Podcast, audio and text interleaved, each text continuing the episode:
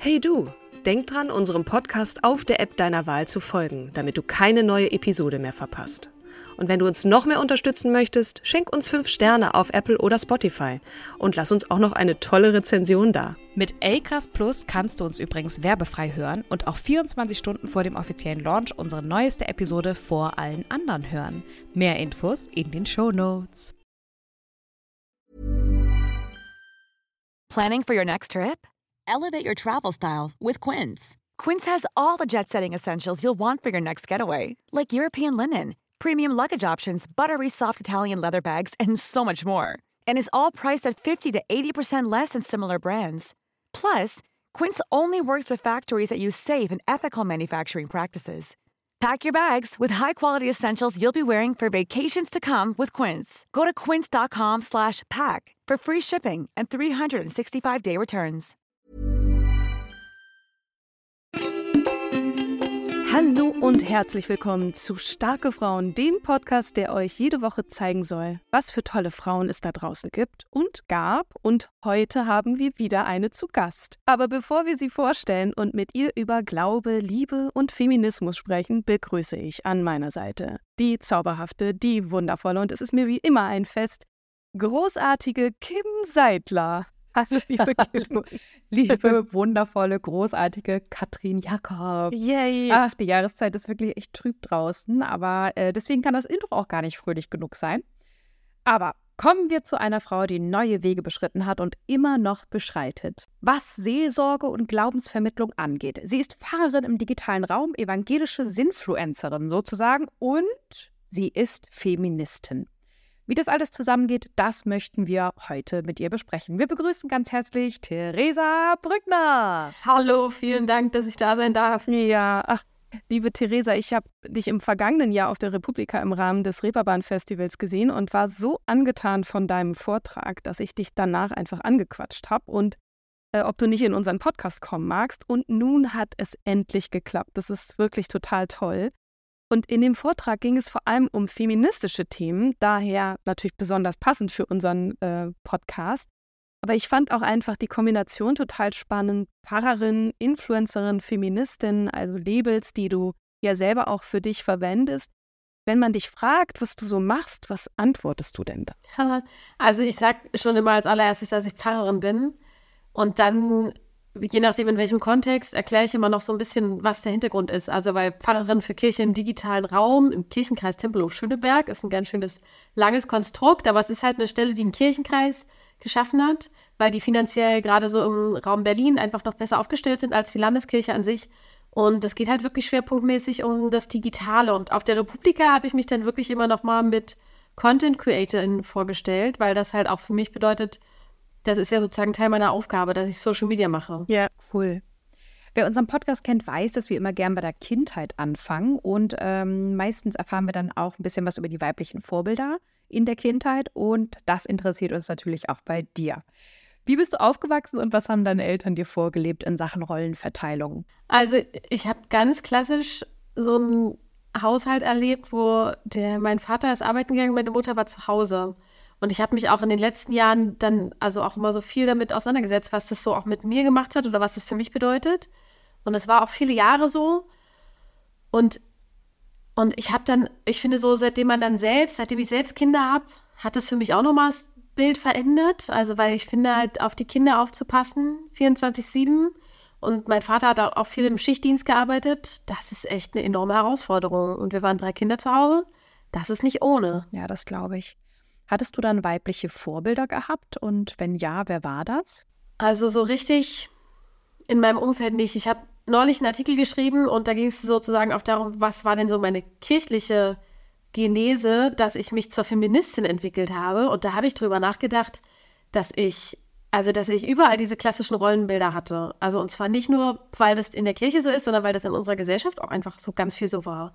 Also ich hatte in der, in der Kita waren klassisch Erzieherinnen und die Kita war eine evangelische Kita. Das heißt, in der Gemeinde war dann ein Pfarrer. In der Gemeinde, in der wir waren, waren die Männer vorne und haben geredet und die Frauen haben Kaffee gekocht und Kuchen gebacken. Mhm. Und dann auch beim den Kindergottesdienst, also die Betreuung der Kinder während des Gottesdienstes, haben oftmals Frauen gemacht. Also es waren wirklich diese klassischen Bilder. Und dann habe ich auch noch so ein Gottesbild mitbekommen, ne? Vater, Sohn und Heiliger Geist, alles drei männliche Figuren. Also es war wirklich, es war so alles, es war so das klassische Bild in den, dann aber auch wirklich in den 90er Jahren von, von wie, wie war es gesellschaftlich? Und dass ich mich auch wirklich frage, ob ich so richtig weibliche Vorbilder hatte, bei denen ich das Gefühl hatte, dass die, dass die mir was mit auf den Weg gegeben haben. Und ich glaube, dass es vor allem dann, dann doch eher in Büchern stattgefunden hat. Also, dass ich, mich hat Ronja Räubertochter immer sehr beeindruckt mhm. und auch Pippi Langstrumpf.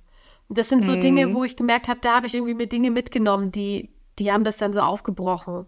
Aber das ist einfach auch, weil, weil ich das auch wenig mitbekommen habe, was sind denn Frauen in meiner Umgebung oder in der Literatur oder im Fernsehen oder in der Popkultur zur damaligen Zeit, die, die mir wirklich äh, Vorbild waren und die, die es dann ja auch wurden. Also Britney Spears fand ich dann auch später nochmal ganz gut. Die wurden ja krass runtergemacht ab irgendwann. Und gerade bei Britney Spears finde ich, Mhm. Ist es so ein Beispiel von, wie, wie läuft es wirklich Worst-Case-mäßig? Total. Ja, auch gerade letztes Jahr nochmal ihre eigene Biografie. Ne? Da kam ja auch noch sehr viel zutage, was, was auch alles noch oh, verdeckt lief. Ja. Ähm, gab es, gab es eine, eine Art Glaubensvorbild in der Bibel für dich oder war das auch einfach, wo du sagst, nee, also auch selbst da waren, gab es keine Frau, die, die dir als Vorbild gedient hat? Na, also für mich war schon immer ein ja, für mich war schon immer, war, war Jesus immer ein gutes Vorbild, weil für mich immer klar war, Jesus ist anders als die anderen alle. Und Jesus hatte halt Frauen um sich herum. Mhm. Und die ersten Menschen, die nach der Auferstehung Jesus begegnet sind, waren Frauen. Mhm. Und deshalb war für mich das immer so, ein, so eine Person, wo ich wusste, da geht es nicht primär irgendwie darum, dass es ein Mann ist, sondern das war für mich dann immer noch mal so ein Bezug, wo ich wusste, der macht das anders. Mhm. Jetzt, jetzt mittlerweile merke ich, dass dass auch Maria Magdalena halt eine total spannende Rolle dafür ist. Also die war ja. halt wirklich eine Frau ja. in der Bibel, ähm, die ich auch immer wahrgenommen habe und die, die halt wirklich eine der ersten wichtigen Personen ist, die Nachfolgerin ist, die eine der wichtigsten Zeuginnen war von der Auferstehung und die dann auch gezeigt hat, was, was verändert irgendwie Nachfolge und was verändert Glaube und die hat dann, und das finde ich ja so spannend, ne, die Kirchengeschichte hat sie ja dann falsch dargestellt ganz lange und hat sie ja dann als Prostituierte dann deklariert. Ja. Und das ja. ist halt total falsch, ne? Und da mhm. finde ich heute jetzt, wenn ich darauf blicke, ja.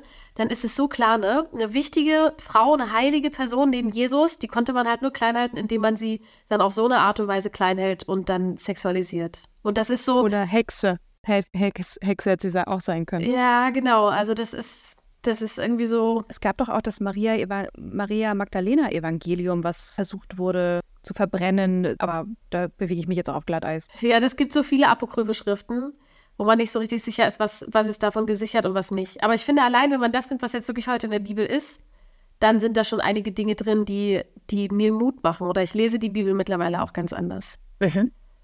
Also wirklich auf so eine feministische Art und Weise und zu gucken, dass Glaube eben bedeutet auch, dass man eben diese klassischen Muster sprengt und dass mhm. Gott Menschen geschaffen hat und nicht im Sinne von Mann und Frau und der Mann beherrsche das alles, sondern dass es wirklich um da eine Form von einem gemeinsamen Leben geht und vor allem auch darum, dass jeder Mensch gleichwürdig ist. Und das wurde halt einfach, also das hat sowohl mhm. die Gesellschaft als auch die Kirche einfach jahrhundertelang falsch gemacht.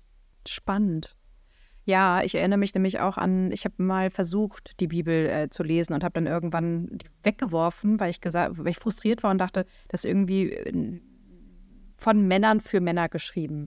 So, der eine Mann mit der Frau, die halt nicht fruchtbar werden kann, dann nimmt er sich halt die andere äh, nebenbei, wo ich dachte, oh, mir wird ganz schlecht, ich möchte das nicht. Also, das war so, das ist meine Assoziation noch mit der Bibel. Deswegen finde ich es ja. gerade super faszinierend, dass du äh, sagst, ja, wurde ja äh, jahrelang, Jahrzehnte, vielleicht auch jahrhundertelang falsch gelehrt, dass du die Bibel feministisch liest. Das finde ich total spannend. Ja, man muss natürlich immer noch mal den Entstehungskontext sehen, ne? Und das finde ich ist halt auch nochmal wichtig. In so einer patriarchalen Zeit, zur damaligen Zeit, wo das halt auch wirklich dann so ein, so ein klassisches Konstrukt war von Familie, dass eine Frau alleine gar nicht die Chance hatte, so klarzukommen. Da macht es natürlich nochmal was mit so, mit diesen ganzen Familiensituationen und mit dem ganzen Sozialgefüge. Und das muss man dazu natürlich immer nochmal sehen. Dass, und wenn man aber das alles liest und auf diesen Schichten das Ganze wirklich dann, man nennt es dann wirklich, dass man das kritisch, kritisch auseinander nimmt und die verschiedenen Literaturschichten sozusagen sich anguckt, dann kommt da schon nochmal einiges zu, dann zutage, wo man merkt, okay, das, das macht doch mal was mit mir, das verändert auch was. Und, und eines der schönsten Bilder, was ich mag, ist, dass ähm, der Heilige Geist, wie das ja oftmals heißt, also ich sage meistens jetzt die Heilige Geistkraft, obwohl mir das auch schwerfällt, weil die habe ich halt auch Jahrzehnte anders gelernt, aber im, das kommt ja eigentlich aus dem Hebräischen und da ist, heißt es Ruach und das hat einen femininen Artikel. Und deshalb versucht man das wirklich mittlerweile im Deutschen wirklich auch so darzustellen, um zu zeigen, Gott ist halt nicht rein männlich. Gott ist nicht auch rein weiblich. Gott ist einfach in einer Form, wie wir es so nicht beschreiben können. Und das finde ich, hilft mir immer, das so noch mit aufzusplitten und das immer wieder auch neu zu entdecken. Aber ich merke auch, dass ich da einfach jahrzehntelang anders geprägt wurde und das ist total schwer, das so rauszukriegen. Aber Glaube lebt ja auch, ne? Also das ist ja, das ist ja irgendwie etwas, was auch in der Übersetzung mitgeht, ne? Also ja. das ist ja jetzt nicht in Stein gemeißelt und verletzt irgendein Urheberrecht, sondern das ist ja auch etwas, was vermutlich auch äh, in einem anderen Diskurs dann heutzutage anders gelesen werden kann. Insofern, das gibt mir schon ein bisschen Hoffnung. Das stimmt. Theresa, wolltest du schon immer Pfarrerin werden, auch als Kind? Also lustigerweise wollte ich so in der ersten Klasse oder als kleineres Kind eine ganze Zeit lang Zahnärztin werden. Und ich glaube, dass es daran lag, dass wir eine ganz nette Zahnärztin hatten. Ich bin da total gerne hingegangen. Und dann hat sich das aber so in der, ich glaube, so ab der siebten, achten Klasse hat sich das gewandelt.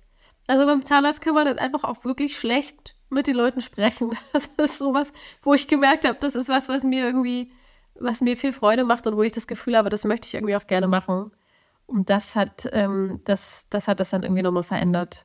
Und dann hat sich das aber schon irgendwie mit 15, 16 so angefangen festzusetzen, der Gedanke. Und ich konnte es mir dann schon immer mehr vorstellen. Allerdings habe ich da immer nur so gedacht, ich, ich studiere Theologie und dann gucke ich mal. Also so, dass ich mich selbst als Pfarrerin gesehen habe, das hat ganz lange gebraucht. Auch im Vikariat, also in dieser praktischen Ausbildungsphase zur Pfarrerin dann, was man nach dem Studium hat. Das ist ähnlich wie das Referendariat bei den Lehrerinnen. Und auch das ist das, wo ich dann gemerkt habe, also erst dann habe ich so mir getraut, mich, mir das auch irgendwie zugetraut oder das Gefühl gehabt, okay, das, ich, ich kann mir das auch vorstellen. Ja. Du bist ja im Osten groß geworden und da ist es ja irgendwie die Kirche so ein bisschen, äh, ja, nicht so weit verbreitet gewesen, um es mal ein bisschen vor, vorsichtig auszudrücken. Ne? Gab es denn bei euch eine richtige Gemeinde in dem Ort, wo du groß geworden bist in der Stadt? Also, dass du dich da auch zu Hause gefühlt hast in einer äh, Glaubensgemeinschaft oder kam der Wunsch einfach so aus dem Nichts, dass du dachtest, es ist cool, Seelsorge zu betreiben und das kann ich mir gut vorstellen, ich kann was weitergeben, das Wort Gottes ähm, ist etwas, was ich gerne weitergeben möchte. Wie kam das? Also das, das kam schon so, dass wir, dass wir schon christlich, also ich wurde schon christlich geprägt. Also ich meine, wir mhm. sind zum Gottesdienst gegangen, ich habe beim Krippenspiel mitgespielt, ähm, ich war in der evangelischen Kita und meine Eltern sind, äh, waren mit, waren, sind auch ChristInnen. Und deshalb ist es sowas, wo, äh, wo das irgendwie Teil meines Alltags und meines Lebens war. Mhm. Und dann habe ich irgendwann gemerkt, ähm, so mit, dass ich, ich mit 14 habe ich selbst auch gemerkt, dass ich mir das auch vorstellen kann. Also, dass, dass sozusagen der Glaube, den ich lange erlebt habe, dass ich mir den auch vorstellen kann. Das ist ja irgendwie mal so ein Punkt, wo man ja auch gucken muss, bleibt es irgendwie so dabei? Ja. Und das, das kam dann. Und damit wurde ich aber auf jeden Fall christlich sozialisiert. Das war schon, schon ganz klar. Allerdings, wo ich meinen Eltern bis heute dankbar bin, nicht so klassisch in nur einer Gemeinde. Also ich kannte sowohl Landeskirche, so klassische Gottesdienste mit Orgel, als auch freikirchlichere Gottesdienste, die viel moderner waren und, und dann auch sehr, sehr fromme Gottesdienste. Also ich habe ganz viele unterschiedliche Dinge kennengelernt, wo ich so gerade in den 2000er Jahren, dann als ich angefangen habe, Theologie zu studieren, ähm, dann so gemerkt habe, dass es so gar nicht so gerne gesehen wurde und ich mhm. mich schon mhm. so gewundert habe, was, was, was, was ist das für ein seltsames Ausschlussverfahren? Ich meine, heutzutage ist es ein totaler Schatz. Und das ist gut so, aber es war so diese klassische Vorstellung, dass man halt eben, dass, dass Kirche dann oftmals, jeder hat so eine eigene Struktur, eine eigene Prägung. Das ja. macht natürlich irgendwie auch was. Du hast dich für Berlin entschieden oder wird man dazu geteilt? Also du hast an der Humboldt-Uni ähm, Theologie studiert. Da wird wahrscheinlich dann auch, das ist jetzt nicht eine Form, Theologie hat, umfasst ja nicht nur das Christentum, korrigiere mich, wenn ich falsch liege, aber wie, wie kam es zu Berlin und was waren so Inhalte deines Studiums? Also ich habe in Berlin gewohnt, sowieso schon, deshalb war das dann so. für mich ganz praktisch. Und Berlin war von der, von der theologischen Fakultät auch wirklich richtig super, weil dort immer wieder für jeweils so ein, zwei Semester ganz viele verschiedene Dozierende von anderen Unis kamen. Und ich somit ganz mhm. unterschiedliche, verschiedene Menschen kennengelernt habe, die da gelehrt haben. Und das hat mich total fasziniert.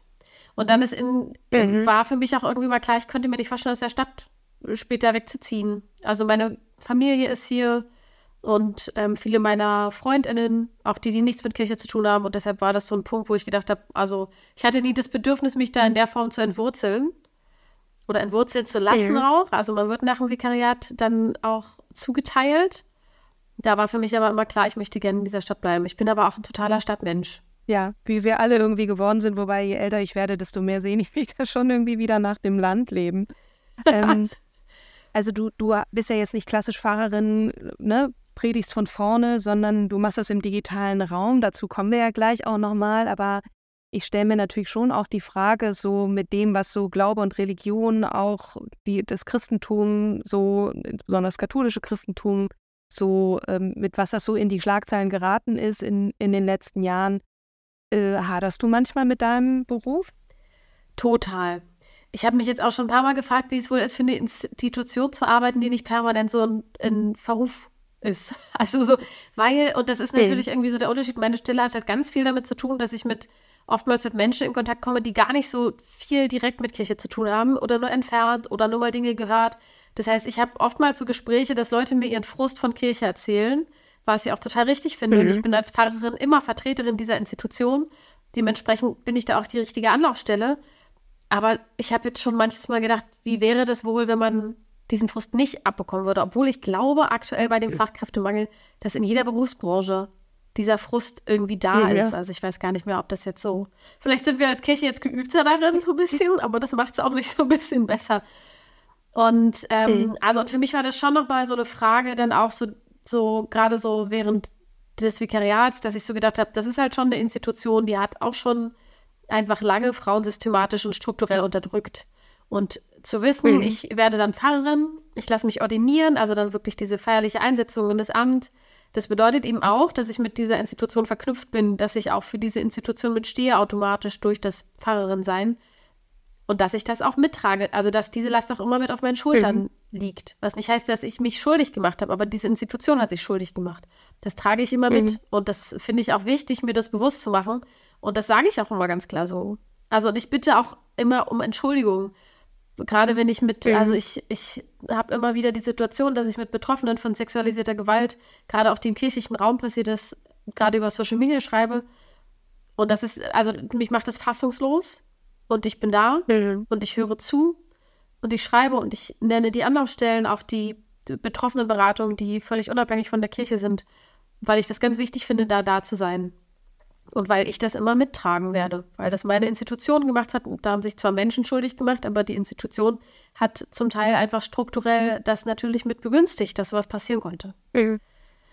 Und das ist halt was, und da können wir, da können wir so hin und her reden von wegen, ja, in anderen Institutionen doch auch und so weiter und so fort. Aber die Kirche hat immer diesen moralischen Stempel lange vor sich hergetragen und das auch hochgehalten. Umso schlimmer ist es, dass es in der Kirche passiert ist. Ja. Und das sind so Dinge, die, die die, also da, da, natürlich hadere ich damit, weil das wird hm. mich auch weiterhin beschäftigen, auch immer beschäftigen. Das wird auch nicht aufhören, bis ich fertig bin, Pfarrerin zu sein, weil das hm. was ist, was einfach jetzt gerade erst losgeht mit der Aufarbeitung und ich da auch immer Leuten ja. Mut mache. Gerade jetzt, wo wir mit diesen ganzen Präventionskonzepten und äh, Präventionsbeauftragten, die starten halt jetzt und das macht ja manchen erstmal bewusst, was ihnen pa passiert ist. Und ja. das wird natürlich viel noch zeigen dann und hervorholen. Absolut. Mhm. Wie kann ich mir so einen Arbeitstag bei dir vorstellen als influenzende feministische Pfarrerin? Gute Frage. Das frage ich mich auch manchmal noch. Nein, ich habe also ich habe ganz unterschiedliche Tage. Entweder habe ich verschiedene Termine und wenn ich aber einen klassischen Tag habe, dann bin ich in meinem Büro und dort habe ich ähm, meinen Schreibtisch, habe auch eine Möglichkeit, äh, gut irgendwie äh, Fotos zu machen oder Reels aufzunehmen oder TikToks oder oder ein Video, was irgendwie einen längeren Inhalt hat. Und da arbeite ich dann viel irgendwie vor und auch nach, also weil ich ja auch alles selbstständig mache und sozusagen Redaktion und Recherche und auch Nachbearbeitung, das bleibt ja alles bei mir. Und dann gucke ich immer so ein bisschen, was sind gerade Themen, die wichtig sind, was sind vielleicht auch Themen, die anstehen innerhalb der nächsten Zeit und gucke dann immer, was. Du machst was, das alles alleine? Ja. Boah. Ich habe das auch alles nicht gelernt. Also das ist Wahnsinn. Das ist, das ist so ein bisschen das Ding, was ich immer noch mal wichtig finde zu sagen. Ist, das klappt gut und ich mache es halt so, wie ich es schön finde, aber ich habe davon nichts irgendwie in der Ausbildung oder im Studium gelernt. Das war halt klassische evangelische Theologie. Da Mhm. kam keine, kein Medienkonzept und nichts vor. Und auch Öffentlichkeitsarbeit war, auch das war verhältnismäßig sehr, sehr, Gering, sehr ne? kurz im Vikariat, ja. Und auch rein auf Wahnsinn. Pressearbeit beschränkt. Wie arbeitest du mit dem Content-Netzwerk JEET zusammen? Y-E-E-T für alle Genau. da draußen. Ja, JIT ist ja das evangelische Content-Netzwerk und JIT hat sich gegründet zu einer Zeit, wo, wo es noch gar nicht so viele gab, die sich irgendwie auf Social Media ähm, sozusagen auch, die das beruflich gemacht haben und so für, für den Glauben oder es ging gerade erst so richtig los. Und das ist ein, das Netzwerk vernetzt wirklich. Also es ist, für mich ist das ein totaler Halt und irgendwie auch eine totale Sicherheit. Also sowohl, wenn ich Rückfragen habe, als auch wenn irgendwie Pressedinge anstehen, als auch bei Beratungen. Und auch, wenn ich, wenn ich das Gefühl habe, mir wächst gerade was total über den Kopf oder ich eine Einordnung brauche bei einem bestimmten Phänomen oder Hintergrundinformationen. Und da ist ein Team, das sozusagen die ganzen CreatorInnen, ich glaube, wir sind jetzt 38, es sind wirklich viele, In Deutschland? betreut. Ja, und, und der Schweiz Mhm. und Österreich. Ich war ein bisschen, also ich glaube, so im deutschsprachigen Raum ist es sozusagen Deutschsprachig. für den Mhm. deutschsprachigen Raum. Aber es ist von der Gesellschaft evangelischer Publizistik, also schon eher für, für den Raum der evangelischen Kirche in Deutschland sozusagen geplant. Aber das ist ja das Ding bei digitalen Angeboten.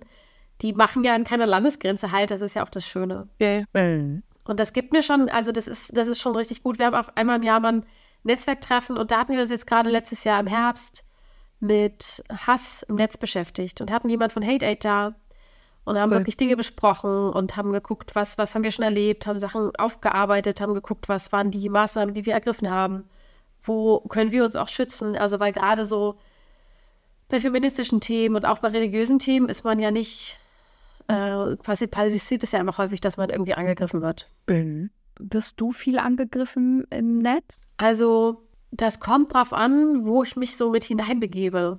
Also, das, das ist schon, wenn ich irgendwie ähm, öffentlich was mit kommentiere auf einem Beitrag, der nicht direkt meiner ist, oder es einen Beitrag gab über mich irgendwo in den Medien, dann passiert es schon auch, obwohl so bei Medienbeiträgen oftmals Leute auch schreiben, dass sie sich freuen, dass Kirche so anders auch sein kann, als sie es selbst erlebt haben. Und also so gerade 2019, als meine Stelle gestartet ist, da habe ich ziemlich viel Angriffe bekommen. Und dann sind es aber gar nicht so sehr nur die außerkirchlichen oder, sondern eher so au- aus der christlichen Bubble. Leute, die halt viel Konservativ denken. konservativer, frommer, fromm ist vielleicht ein falsches Wort, weil ich bezeichne mich auch als fromm, aber Mhm. konservativer und ähm, patriarchaler oder antifeministischer Glauben, Mhm. die haben, für die bin ich halt totales Dorn im Auge, ne? Also als Frau im Pfarramt an sich, äh, dann geht es oftmals irgendwie auch um mein Aussehen oder wie ich mich kleide. Mhm. Und das sind so Dinge. Aber ehrlich gesagt, das tangiert mich mittlerweile so überhaupt nicht mehr. Also ich habe mich 2019 ganz viel damit beschäftigt, auch wie andere Frauen damit umgehen, was sozusagen, wie ich, wie ich damit umgehe. Ich habe das mit so in Supervisionen genommen. Also das ist wie so eine Art Coaching, wo man Sachen auch reflektiert. Für mich ist halt klar, ich bin eine Projektionsfläche für die. Die Richtig. lassen ihren Frust ab, das trifft aber nicht mich persönlich. Mhm. Natürlich gibt es Tage, da beschäftigt mich das mehr, aber ich habe schon das Gefühl, dass ich das gut für mich so rausgearbeitet habe, dass ich das gut unterscheiden kann zwischen der Projektionsfläche und meinem persönlichen Ich-Sein. Und das, sonst könnte ich diese Arbeit, glaube ich, auch gar nicht machen. Ja. Wie, wie ist dein Insta, Instagram-Handle zustande gekommen? Ja, Theresa Liebt ist zustande gekommen, so als ich angefangen habe mit Instagram, dass ich so ein bisschen ausprobiert habe und mich so ganz oft mit verschiedenen Namen unwohl gefühlt habe. Und bei dem bin ich dann geblieben, weil ich so gerade die erste Zeit ganz viele Dinge gepostet habe, die ich liebe. Und das ist so ein bisschen, passt es auch total zu dem, was ich noch mache. Manchmal ist es für mich auch so, dass ich es wie so eine Art Imperativ lese an mich selbst. So liebevoll im Umgang auch mit mir und mit anderen. Und da hilft das irgendwie auch. Und also damit fühle ich mich bis jetzt wohl. Lustig ist manchmal, dass Leute halt gar nicht, äh, dass, dass sie mich halt damit ansprechen oder dann ihnen gar, gar, ihnen gar nicht bewusst ist, wie mein Nachname ist. Oder neulich ist es mal in der Sitzung passiert, dass eine Kollegin mich dann damit angesprochen hat. Das war schon, die hat dann auch schon sehr gelacht. Also das passiert immer mal wieder. Und was hat es mit Brot und Liebe auf sich? Was ist euer Ansinnen? Ja, Brot und Liebe ist so ein, ist ein digitaler Gottesdienst, ein digitales Gottesdienstformat im Storytelling-Format, also wo wir wir haben Gottesdienst konzipiert, wie wir uns ihn wünschen. Digital und mit so Kurzgeschichten, die sind persönlich und äh, gehen nie länger als vier, maximal fünf Minuten. Und da sind es immer so drei, vier Stück. Und wir haben da, die Leute beten mit im Chat und wir haben ähm, Abendmahl, was wir digital feiern.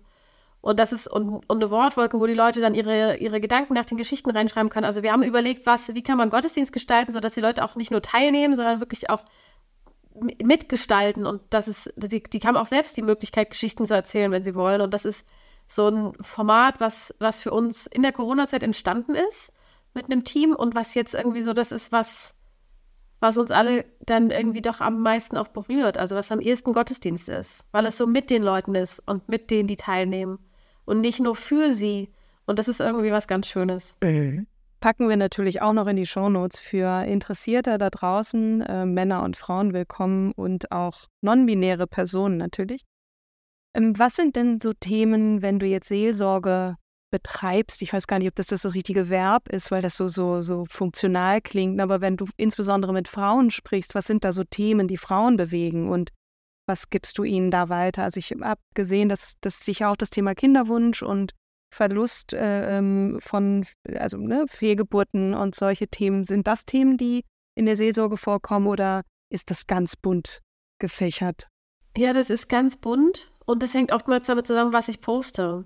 Also, dass ich in der Schwangerschaft, als ich schwanger war, gab es natürlich irgendwie viele Themen dazu, als ich meine Fehlgeburten dann auch öffentlich gemacht habe. Und das war auch ein langer Prozess für mich, weil das war ja irgendwie auch klar. Also auch, auch mein Mann musste da sagen, okay, ist auch für ihn okay, dass ich darüber spreche. Ja. Ähm, und, und das waren so Sachen, die sozusagen, die ganz oft Thema waren, Schlafmangel. Darüber habe ich auch ganz viel, ganz lange gesprochen. Da kamen ganz oft Leute, die gesagt haben, es nervt voll, hört doch mal damit auf. Und andere haben gesagt, danke, dass darüber mal jemand spricht. Mhm. Mhm. Na, und ansonsten sind es einfach, dass ich, dass ich gucke, dass ich Themen aufgreife, die gerade irgendwie relevant sind, entweder persönlich für mich oder auch irgendwie in unserem Umfeld. Und da ist es ganz unterschiedlich, was passiert. Immer mal wieder auch das Thema Tod und Sterben, dadurch, dass ich ja Beerdigung auch mache mhm. und dass ich auch darüber spreche, was machen die persönlichen Verluste und die Menschen, die in meinem Umfeld schon gestorben sind, was hat es mit mir gemacht? Wie ja. habe ich das verarbeitet? Wie, was macht es mit mir bis heute? Und darauf reagieren dann auch oft Leute, weil das ist natürlich was, was jeden irgendwann mal im Leben betrifft. Und wo es irgendwie dann noch wenig Leute gibt, die darüber öffentlich reden und auch sagen, dass das kein Schmerz ist, der einfach vorbei ist mit der Beerdigung, sondern der dann Richtig. eigentlich erst losgeht.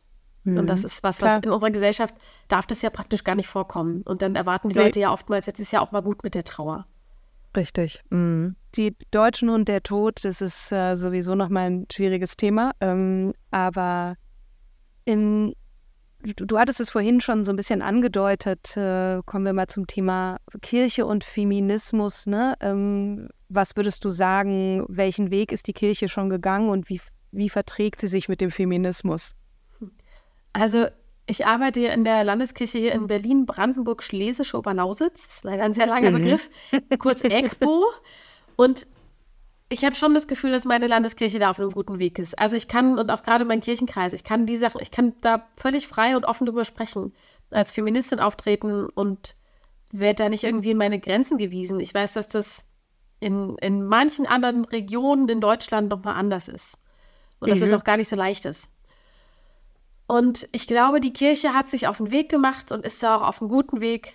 Ich erlebe es natürlich, dass, dass Kirchengesetze, eh, die sozusagen in der Umsetzung auch bei der Basis dann eh, die, auch die Basis mitmacht, obwohl wir ja ein synodales Prinzip haben. Also dass die Synoden sind ja besetzt, die die Kirchengesetze beschließen von Leuten, die wirklich auch gewählt werden aus den Gemeinden und dann aus den Kirchenkreisen. Aber eh sozusagen dort sich bei bestimmten Menschen ein Bild verändert, das braucht wirklich lange. Und da habe ich oftmals mhm. das Gefühl, dass, dass zumindest auch in meiner Landeskirche, dass da, dass da leitende Personen einfach schon sehr weit sind und dass aber andere Personen wirklich erst noch einen Weg gehen müssen, weil Feminismus ja auch bedeutet, dass man bestimmte Dinge erstmal verstehen muss. Oder auch, mhm. also, also auch verstehen muss, was für Privilegien habe ich denn als Mann, die eine Frau gar nicht hat.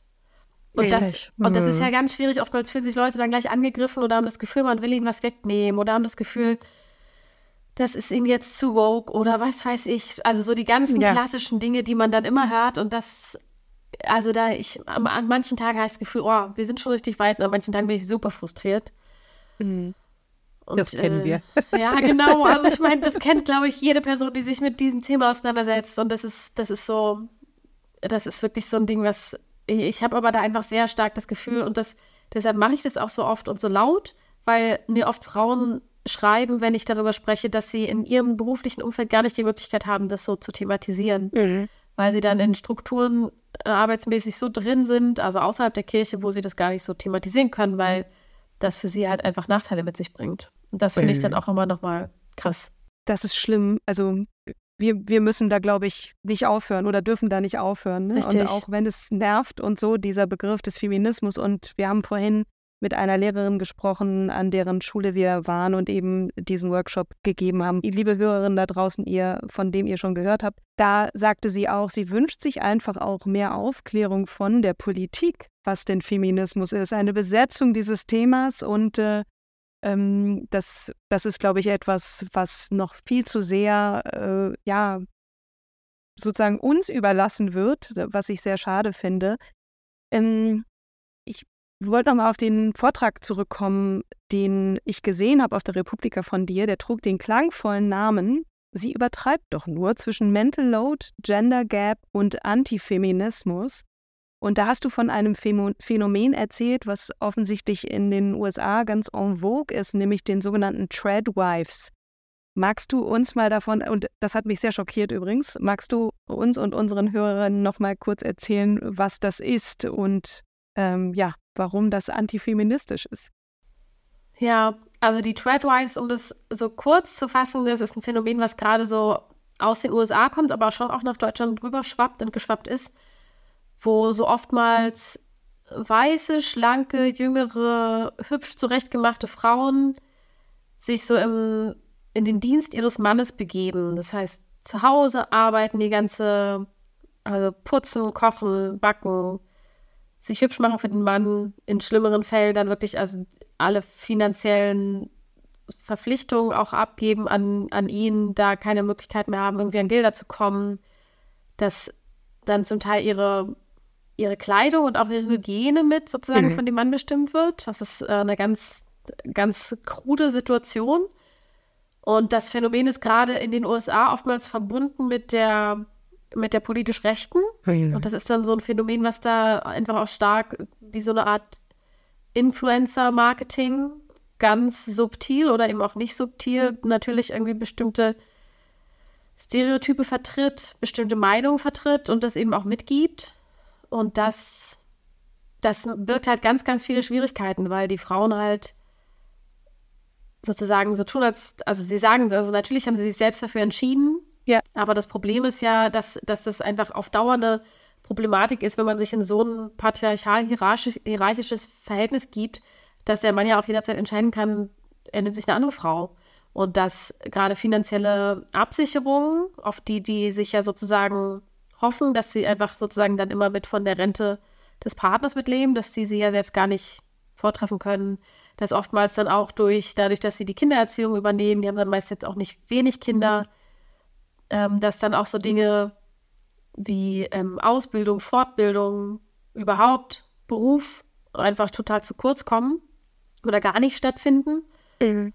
Und das ist halt schon eine große Herausforderung. Und das finde ich ist und ich, ich bin darauf aufmerksam geworden, weil das gerade oftmals auch mit so spirituellem Missbrauch verknüpft ist, mit sehr Was fundamentalistischen, ja, das sind so sehr fundamentalistische ChristInnen, also auch gerade im deutschsprachigen Raum, die halt genau diese, diese Rollenbilder, diese, wie sie sagen, biologisch vorgegebenen Rollenbilder biblisch belegen und sagen, dass das Gottes Plan sei. Mhm. Und das, deshalb ist es halt was, wo wo es mir so wichtig ist, darauf immer wieder aufmerksam zu machen, weil das halt kein christliches System, kein Phänomen ist und erst recht kein gottgewolltes Menschenbild. Mhm.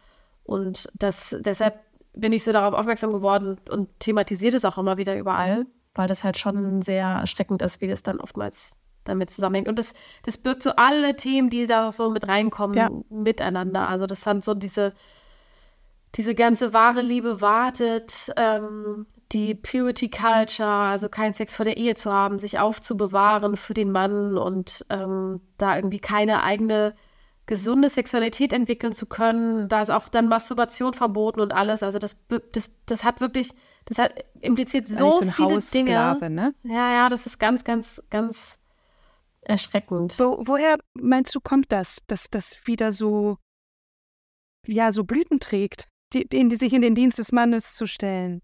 Also, gute Frage. Ich, ich habe das, ich hätte vor einigen Jahren, noch vor Trump, glaube ich, gedacht, dass das niemals passiert, dass wir nochmal hinter dieses Abtreibungsgesetz kommen. Und jetzt stehe ich da und frage, also jetzt frage ich mich manchmal, was wird da noch kommen? Also, weil ich das Gefühl habe, wir machen gerade so ein Rollback. Ja. ja. Und das finde ich jetzt gerade als, als, ja, und das ist, finde ich gerade als Frau schon erschreckend. Also natürlich sind wir an, also natürlich bin ich mir dessen bewusst, dass ich irgendwie als weiße privilegierte äh, Frau da nochmal eine ganz andere Situation habe als in anderen Ländern der Welt. Aber ich finde, das ist schon nochmal, ne, wenn man da global oder in einigen Regionen drauf guckt, gibt es da schon krasse Rollbacks. Und dass ja. das schon was ist, wo ich mich gerade frage, ich weiß nicht so richtig, wo das herkommt. Ich finde aber auch, dass es in den letzten Jahren ja nicht so gut, also wir haben ja nicht gut damit gewirtschaftet, wie, wie gehen wir denn um mit der Überlastung von dann auch gerade Frauen, also wenn wir bei diesem Thema Care-Arbeit sind, dass es noch immer so ist, dass im Schnitt ähm, bei den Zahlen, gerade auch aus 2023, war, habe ich jetzt gerade erst gestern nochmal gelesen, dass Frauen im Schnitt trotzdem immer nochmal 50 Prozent mehr Care-Arbeit leisten als Männer. Ja. Und das ist halt, das ist ja was, was sozusagen für unsere Wirtschaft total praktisch ist und im 19. Jahrhundert so entstanden ist und was seitdem einfach was ist, was, was die Wirtschaft trägt. Also wir brauchen halt Menschen, die gut arbeiten können, damit unsere Wirtschaft am Laufen gehalten ist und dafür brauchen wir halt dann, und dann sind es halt oftmals Frauen, die zu Hause bleiben und sich dann kümmern. Mhm. Und ja, ja nicht nur um die Kinder, sondern auch um die pflegebedürftigen dann Eltern. Eltern. Dann, ne? Später. Mhm. Genau, also das kommt ja auch dazu. Ja. Und dass die Überlastung und gerade da das Mental Load-Thema ja etwas ist, was die letzten zehn Jahre einfach immer unter den Teppich gekehrt wurde und das dann immer hieß, ja, hab dich mal nicht so früher, hat es doch auch geklappt. Ja, ich habe auch gerade so ein Beispiel aus, aus Bekanntenkreis. Äh, als meine eine Freundin von mir ihr erstes Kind gekriegt hatte und sie hat ein Schreikind bekommen mit Koliken. Ähm, und Uff. sie ist dann zu ihrer Mutter und meinte, wie hast du das denn gemacht mit drei Kindern? Und dann hat die Mutter gesagt, du, ich bin morgens um fünf aufgestanden, habe ich mich meistens zwischendrin irgendwann übergeben, dann musste halt durch. Und meine Freundin hat sich trotzdem entschieden, eine Feministin zu sein und auch Vollzeit zu arbeiten, aber sie lebt in einem Randgebiet von äh, von Hamburg hier. Und das ist eine Stadt, ja, also große Stadt, äh, wo mhm. sie eine von zwei Vollzeit arbeitenden Müttern ist. Und dann auch immer mhm. von den mhm. anderen Müttern schief angeguckt wird, dass sie ja dann nicht um 13 Uhr zum Basteln kommen kann. Ne? Also auch noch dieses, äh, sich mhm. gegenseitig auch noch im eigenen Geschlecht noch zu dissen, dafür, dass jemand anderes äh, sich entscheidet, Vollzeit zu arbeiten. Also das fand ich auch total spannend. Aber sehr viele Frauen in, in ihrem Umfeld, wie schon gesagt, ähm, haben sich entschieden, kürzer zu treten oder tatsächlich die klassische Hausfrau zu sein. Und sich dann, mhm. dann in Corona da, da, darum zu kümmern, dass es dem Mann gut geht. Also wir haben auch hier relativ mhm. weit verbreitet in den Speckgürteln der Städte und auch auf den ähm, dörflicheren Regionen doch auch ein Treadwife-Verhalten. Mhm. Ich glaube, vielleicht nicht ganz so ja. krass, ne? Ohne jetzt äh, da, ja, ähm, ja, muss, ja, weil man jetzt ne, das Basteln um 13 Uhr ist jetzt nicht äh, Treadwife-Style, aber ich glaube, in Corona-Zeiten hat das nochmal extrem zugenommen. Ne? Also, dass dann irgendwann auch mit einer zunehmenden Homeoffice-Politik dann eher die Frauen zu Hause geblieben sind und ähm, ich auch oft das gehört habe. Nee, ich, es ist gut, dass ich das jetzt so kann, dann kann ich das mit meinen. als Hausfrau zu Hause zu bleiben. Und die Hausfrau ja, aber hat dann trotzdem, aber auch du Job. kannst ja nicht vernünftig arbeiten, wenn, wenn du zu Hause bleibst und Homeoffice machst und die Ach Kinder so betreuen musst. Ja. Mhm. ja. ja. und der Mental Load, ich, den ich Theresa glaube, das angesprochen ist, hat. Ne? Ja, mhm. genau. Und ich glaube, dass, dass irgendwie diese, diese Bilder, die wir ja auch vorgelegt bekommen haben, ne? Also die durch, zu, zu durchbrechen, das ist ja nochmal diese enorme Herausforderung. Und ich habe jetzt ist auch schon ein paar Mal gelesen, dass, dass sozusagen unsere Generation jetzt auch so die ist, die sich das bewusst macht und versucht, das zu durchbrechen, auch in Sachen Kindererziehung Dinge anders macht und dass das ja auch eine enorme Kraft für einen selber braucht, das bei einem selbst zu reflektieren und zu wissen, ich muss mich jetzt bewusst gegen diesen inneren Trieb, der mir jahrelang vorgelebt wurde, auch ankämpfen. Ja. Also, mhm. weil wie oft erlebe ich es, dass ich am Ende des Tages, wo ich die Kinder hatte, dann das Gefühl habe, ich habe heute nichts geschafft und das halt einfach nicht stimmt. Aber das halt mhm. so dieses Gefühl ist von, es ist noch so viel liegen geblieben und der Geschirrspüler ist immer noch nicht ausgeräumt und der Wäscheberg ist auch immer noch nicht, dass man immer nur die Dinge sieht, die noch zu tun sind und dass ich mich dann oftmals als schlechte Hausfrau fühle, weil andere das ja theoretisch viel besser hinbekommen. Und dass man ja, und ach so, und das ist auch nochmal so ein Ding, was bei den Threadwives ein wichtiger Punkt ist. Bei den Threadwives zum Beispiel steckt auch viel finanzielle Stabilität dahinter. Also die mhm. haben dann oftmals ganz große Häuser, ganz teure Kücheneinrichtungen oftmals dann eben auch da Putzhilfen und ähnliche Dinge, weil das sonst gar nicht machbar ist, das in dieser Form so sauber zu halten. Und dass es natürlich irgendwie auch Dinge sind, Social Media bestärkt mhm. dieses Bild von, ich schaffe das so auch irgendwie gar nicht. Ja, nochmal selbst ja. nochmal mit, nochmal viel, viel mehr. Apropos viele Dinge schaffen. Also, wir haben gesehen, dass du auch noch einen Lehrauftrag hast, ne? An der, an der Ruhr-Uni in Bochum. Und zwar für den Master Crossmediale Glaubenskommunikation. Was können wir uns darunter vorstellen? Wir haben eine Idee, aber vielleicht magst du noch mal elaborieren, was, äh, was da so äh, Studieninhalte sind. Ja, also ich mache da das Blog-Seminar Social Media und da gehen wir wirklich alles durch von sozusagen klein auf. Also natürlich einerseits gibt es einen Überblick über was, was gibt es sozusagen im Bereich katholische und evangelische Kirche oder Glaubenscontent und dann andererseist aber auch wie funktioniert, wie macht man Content, wie macht man Contentplan, äh, wie erstellt man das wirklich, was, was ist ein Mission Statement, wie startet man ganz klein und überlegt sich, was, was für ein Account man erstellt und wie das funktionieren soll. Also wirklich eigentlich Beratung, Social Media Beratung, Marketing Beratung, damit die Leute das dann sozusagen für den kirchlichen Bereich anwenden können. Und das, das, was ich mir sozusagen selbst lange erarbeitet habe, das gebe ich weiter. Cool. Voll cool. Was würdest du dir von der Politik und der Kirche wünschen für uns Frauen? Wir kommen so langsam zum Abschluss, deswegen diese offene, breite Frage. Oh, das, also ich, ich trenne das schon immer sehr stark. Ich finde das, also für mich geht es nicht zusammen. Und ähm, sehr gut, ja. Also von mhm. der Politik, oh, das finde ich gar nicht leicht in diesen, in diesen unruhigen Zeiten gerade. Also wenn ich träumen dürfte, würde ich mir so sehr wünschen, dass, dass privilegierte Männer ihre Privilegien checken. In dem feministischen Sinne, wie ich diesen Satz meine. Und, da, und der klingt vielleicht auch rausgerotzt, aber es frustriert mich so oft, wenn. Wen? Und ja, aber wenn, wenn ein Politiker sagt, in seiner Elternzeit schreibt er dann ein Buch und in seiner Elternzeit geht er dann angeln oder sowas, dann denke ich, du hast, du hast keine Ahnung. Du hast einfach keine Ahnung. Yeah. Und dann mag es sein, dass es bei dir funktioniert, weil du dir wahrscheinlich die Kinderbetreuung leisten kannst. Aber das sind so Dinge, die, das, das wünsche ich mir sehr und das finde ich betrifft für mich auch nochmal noch mal einen Punkt. Und den macht Mareike Kaiser auch immer so stark, dass armutsbetroffene Menschen mehr Gehör bekommen, weil da eben gerade so das Thema Feminismus auch ein ganz wichtiges ist und das betrifft eben vor allem da auch oftmals alleinerziehende Frauen. Ja. Das ist so ein Thema, was ich versuche immer einzubringen und was mir ganz wichtig ist und das hat ja auch ganz viel mit Privilegien checken zu tun. Und von der Kirche ähm, da, da, da trifft es schon auch, obwohl ich da das Gefühl habe, das Thema kann ich ansprechen oder, oder besser ansprechen, ohne dass es mir irgendwie entgegengeschleudert wird, wenn ich das in einem, in einem guten und da sage ich auch immer in einem Kontext bringe, dass, es, dass ich es erkläre und nicht vorhalte oder vorwerfe, sondern dass ich versuche, die Leute mitzunehmen und ihnen zu erklären, was sozusagen Privilegien sind. Das ist irgendwie so auch immer, dass ich versuche bei Feminismus nicht so Haut draufsätze rauszuhauen, sondern zu erklären, was bedeutet das eigentlich gerade. Mhm. Und ich glaube, dass die Kirche jetzt gerade in den nächsten Jahren ganz stark ehrlich sein muss. Also das betrifft katholische Kirche natürlich auch, aber für die kann ich nicht sprechen. Ich kann für die evangelische Kirche nur sprechen. Oder für das, was ich mir von der evangelischen Kirche wünsche, ist eine ehrliche Auseinandersetzung mit den Dingen, die waren und eine ehrliche und gute und konsequente Aufarbeitung. Mhm. Also gerade was den, die sexualisierte Gewalt betrifft, weil das ist was, ähm, wo ich, was ich gerade auch immer wieder stark mache und was mir ganz wichtig ist, dass, dass das was ist, was ehrlich passiert, wo ich auch an ganz vielen Punkten sehe, dass es, dass es losgeht. Und dass das ja auch ganz viel mit ähm, Prävention und Schutzmaßnahmen zu tun hat.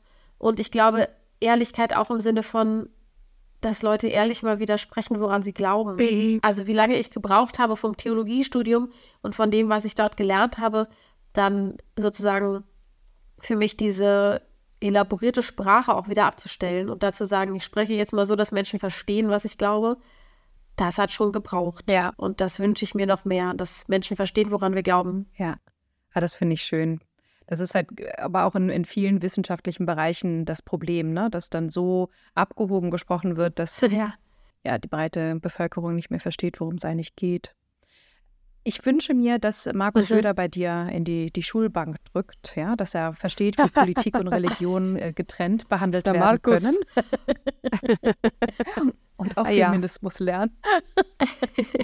Ich war am 31.01. in der Kirche und habe den Silvestergottesdienst besucht. 12. meinst du? 31.12., was habe ich gesagt? Ersten. Ach, den ersten. Ich bin meiner Zeit wieder voraus.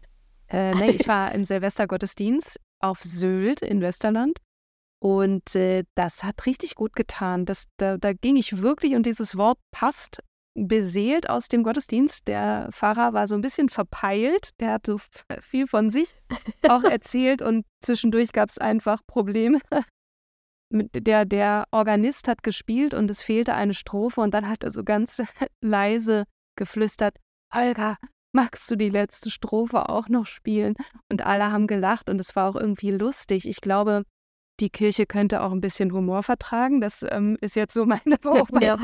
Und wir kommen zur, zum Ende. Kim hat es ja schon angedeutet. Und eine finale Frage haben wir auch immer, wenn wir Gästinnen haben. Welche Botschaft hast du für unsere HörerInnen? Da sind jetzt auch explizit nicht nur Frauen mit gemeint, sondern ähm, aus, von Theresa an die HörerInnen von Starke Frauen. Hast du eine Botschaft? Ja, dass, dass wir gerade so in Phasen, wo wir das Gefühl haben, dass das nicht gut funktioniert oder wir das, woran wir glauben oder das, wofür wir stehen und sei es jetzt eine Religion oder auch Feminismus nicht gut weitergehen können oder nicht vorankommen, dass wir uns dann zusammentun sollten und uns stärken. Und das heißt eben nicht, dass es dann gleich wieder ganz viel stärker und sofort weitergeht, sondern dass es einfach auch manchmal heißt, dastehen und warten und aushalten und verstehen, dass es auch manchmal gerade einfach echt schwere Phasen gibt dass wir aber mit diesen Themen nicht alleine sind. Das ist so für mich das, was Social Media ganz viel gemacht hat, dass ich gemerkt habe, ich bin mit meinen Themen und mit dem, wie ich mich fühle, gar nicht so alleine.